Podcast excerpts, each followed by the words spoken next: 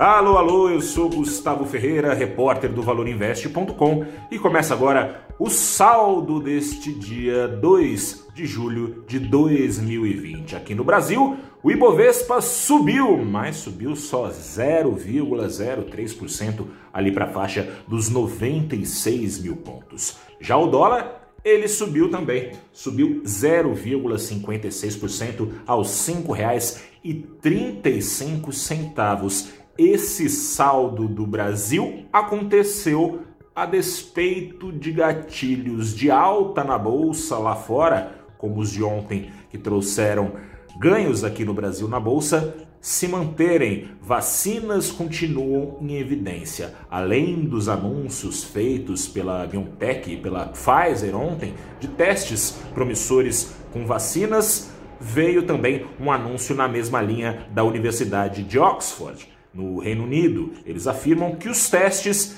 têm trazido resultados satisfatórios, ou seja, aqueles que vêm recebendo as vacinas da Universidade de Oxford têm sido imunizados contra a Covid-19. Com esse gatilho, as bolsas da Europa subiram, sobretudo as bolsas da Europa, aliás, bem mais que nos Estados Unidos, subiram com força, altas ali de 2%, 3%. Nos Estados Unidos, alta também, e não só com esse gatilho. Assim como na véspera, o mercado de trabalho dos Estados Unidos segue trazendo surpresas positivas. Você deve se lembrar que ontem a surpresa positiva veio da reversão do que se acreditava ser 3 milhões de vagas fechadas pela iniciativa privada em maio para uma criação nesse mesmo calibre. Hoje saiu o payroll, ou seja, os números ali do mercado de trabalho divulgados pelo Departamento do Trabalho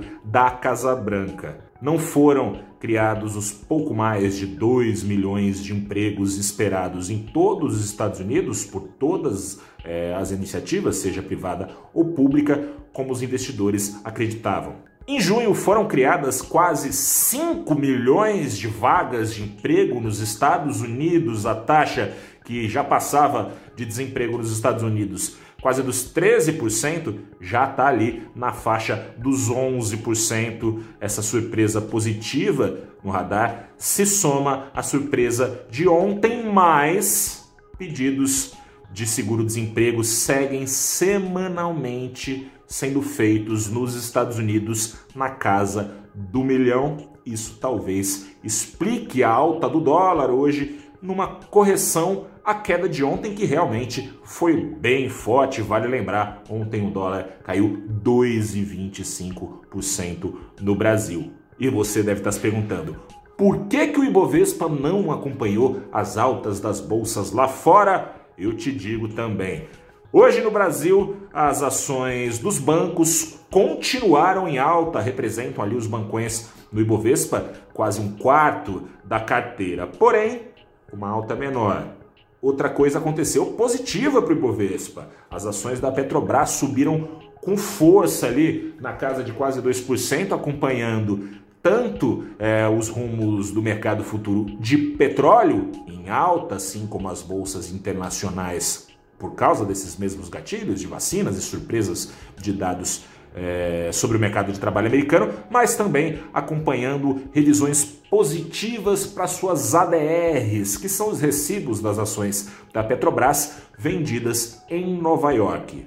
A Vale subiu pela mesma coisa. Também teve revisão positiva feita por banco para suas ADRs em Nova York. Você deve continuar se perguntando: com todas essas ações de peso no azul, como é que o Ibovespa conseguiu terminar o dia empatado. A explicação para isso está no desempenho das varejistas nos três últimos meses, com ganhos de até três dígitos. Tem ação subindo mais de 200%, subiram pelo menos mais de 200% nos últimos, 13, eh, nos últimos três meses, é o exemplo da Via Varejo. O investidor agora deve continuar encontrando, aliás, algum espaço para realizar esse lucro, claro, porque se a gente saiu do nível, fora de nível, na verdade, que estava o mercado em março com a chegada da Covid-19, houve uma recomposição até os níveis pré-crise. mas para garantir que o voo vá além desses níveis, ainda vale a gente acompanhar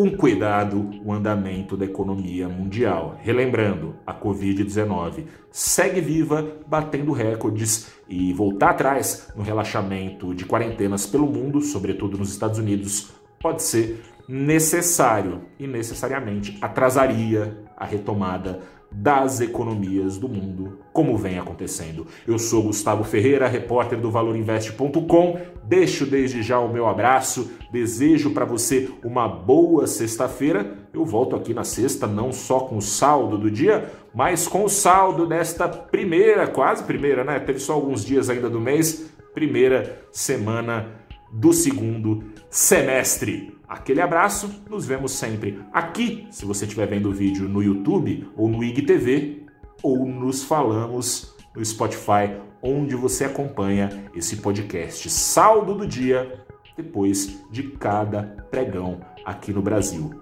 Aquele abraço e até a próxima. Tchau, tchau.